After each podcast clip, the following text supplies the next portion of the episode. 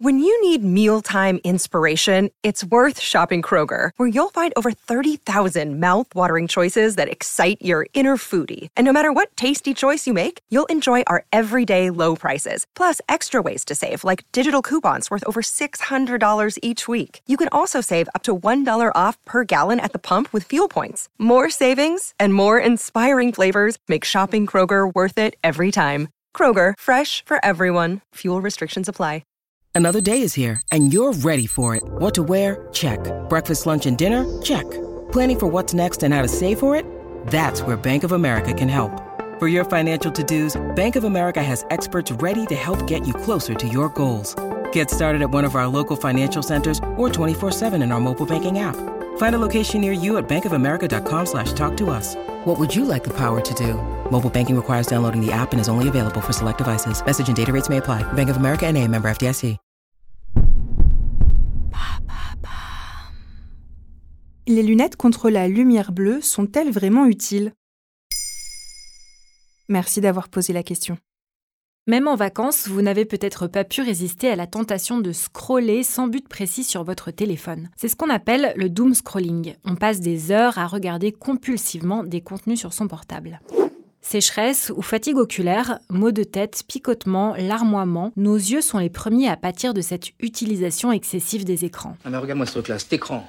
C'est le truc le plus perfectionné au monde. Parce que nous passons entre 5 et 7 heures en moyenne par jour devant nos ordinateurs et smartphones, les lunettes contre la lumière bleue sont de plus en plus demandées. Mais qu'est-ce que c'est exactement la lumière bleue? Certaines parties du spectre de la lumière sont visibles, comme la lumière bleue et toutes les couleurs que nous connaissons, rouge, orange, vert, jaune. D'autres parties sont invisibles, comme les ultraviolets et les rayons infrarouges. Le bleu-violet correspond aux longueurs d'onde entre 380 et 450 nanomètres. C'est un type de lumière intense à haute énergie. On l'a dit problématique car une exposition prolongée aurait des effets néfastes sur le cristallin et la rétine de l'œil. Sa toxicité a été confirmée par l'ANSES en 2019.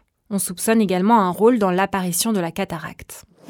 En tout cas, les experts s'accordent à dire qu'elle entraîne un vieillissement précoce de l'œil et trouble le rythme biologique de l'éveil et du sommeil, ce qu'on appelle le rythme circadien. Concrètement, la lumière bleue empêche la sécrétion de la mélatonine, hormone qui favorise l'endormissement. À court terme, elle peut aussi perturber la vision avec une sensation d'avoir les yeux qui piquent ou qui pleurent. Et qu'est-ce qu'on peut faire pour s'en protéger? Certains d'entre nous misent sur les fameuses lunettes anti-lumière bleue, un marché en pleine expansion d'ailleurs. En réalité, on ne peut pas supprimer entièrement cette partie de la lumière. Les opticiens proposent aujourd'hui des lunettes qui réduisent d'environ 20% la lumière bleue, or cela ne permet pas d'affirmer que l'œil est protégé. La promesse est même parfois de 30 à 40%, promesse totalement surestimée selon les spécialistes.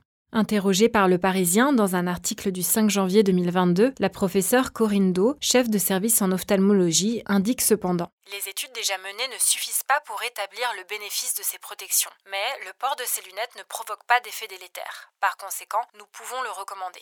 L'utilisation de ces lunettes est donc préventive. On ne peut pas assurer aujourd'hui qu'elles sont vraiment efficaces alors? Leur efficacité contre les effets sur la rétine est très variable, indique l'ANSES. Idem pour la préservation des rythmes biologiques de l'éveil et du sommeil. En revanche, réduire le temps d'exposition aux écrans est essentiel, tout comme des pauses régulières pendant le travail. On peut aussi utiliser les fonctions proposées sur nos smartphones, comme Night Shift sur les iPhones. Enfin, il est conseillé d'arrêter son exposition aux écrans au moins deux heures avant de se coucher.